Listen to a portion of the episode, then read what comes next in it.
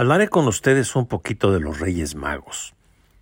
Los viajeros venidos del Oriente para visitar al niño Jesús, de los que nos hablaba Mateo en su capítulo 2 versículos del 1 al 12, comúnmente son conocidos como Reyes Magos. La verdad es que científicamente no se ha podido comprobar que fueran reyes ni tampoco magos, o al menos, insisto, no se sabe con certeza.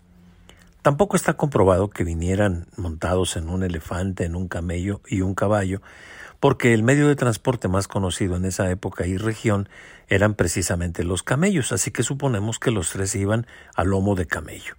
Lo que sí es cierto es que eran personas de gran sabiduría y conocimiento de astronomía fundamentalmente, y procedían del Oriente, y tenían como propósito conocer al niño que habría de nacer en un lugar de Belén, y estaba destinado a ser el rey de los judíos. Por eso ellos fueron a buscar a Herodes para confirmar el nacimiento de ese niño en algún lugar de Belén de Judea. Belén es una ciudad ubicada en el centro de Cisjordania, en Palestina, más o menos a unos 10 kilómetros al sur de Jerusalén.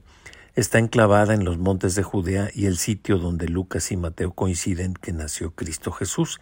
Y nació allí precisamente por el decreto del emperador romano Augusto, que ordenó que todos los habitantes del imperio se empadronaran. Por eso los padres de Jesús, José y María, acudieron a Belén con el objeto de registrarse y de paso así se cumplieron las profecías de Miqueas. Ahora, investigaciones con rigor científico aseguran que se trataba de un grupo de sabios, aunque la tradición presupone que eran tres y les asignó los nombres de Melchor, Gaspar y Baltasar. Su origen era del imperio parto, que por mucho tiempo estuvo en disputa con el imperio romano. Los partos pertenecían al imperio persa, que recibió la ayuda de los judíos para derrotar a los babilonios y poner a Ciro en el poder, lo que motivó el permanente agradecimiento de los partos hacia los judíos, que tuvieron por supuesto un papel decisivo en el territorio palestino, sobre todo en esa incesante lucha que tuvieron contra el imperio romano.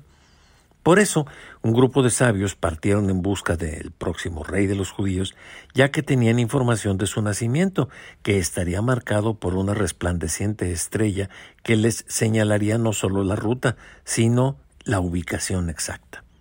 La ciencia ha descubierto que en esa fecha hubo una conjunción de planetas entre Júpiter, Saturno y Marte, y que a simple vista se apreciaba como una enorme y resplandeciente estrella. También científicos de la NASA sostienen que ese resplandor se debió a la explosión de una supernova que iluminó el cielo y fue vista como la señal esperada, por lo que no cabe duda de la existencia de la concebida estrella que se produjo con ese resplandor hace dos mil, más de dos mil años.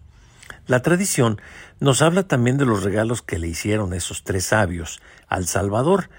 Tres regalos fueron el oro, el incienso y la mirra. El oro era el regalo favorito de la realeza, a quien le era privilegiado tenerlo, así como a las personas muy ricas, obviamente por su gran valor. Desde la época de los patriarcas, el tener oro o plata era signo inequívoco de riqueza y de poder. El oro era regalo, pues, propio de un rey. El incienso se mezclaba con las ofrendas de los sacerdotes.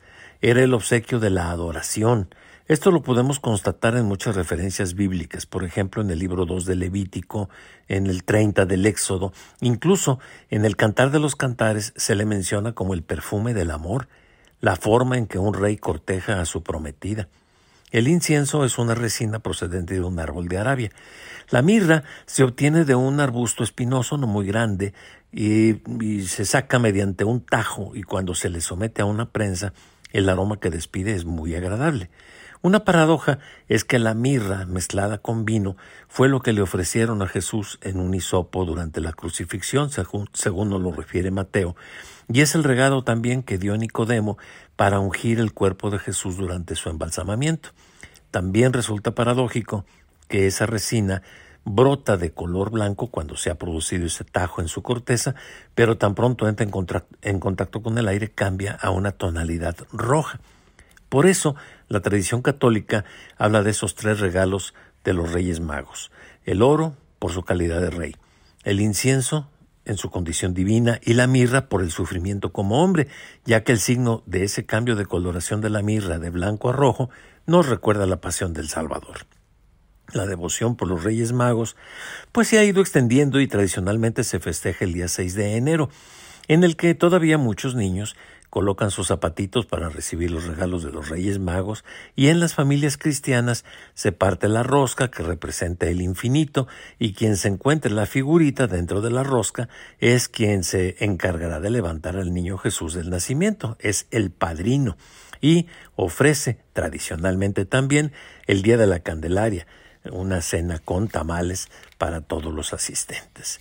Por tanto, pues, este 6 de enero se festeja a los Reyes Magos, Melchor, Gaspar y Baltasar, según la tradición cristiana, que ya lo vimos bajo el punto de vista científico, ni eran reyes ni eran magos, pero sí sabios y que fueron precisamente a adorar a Cristo Jesús.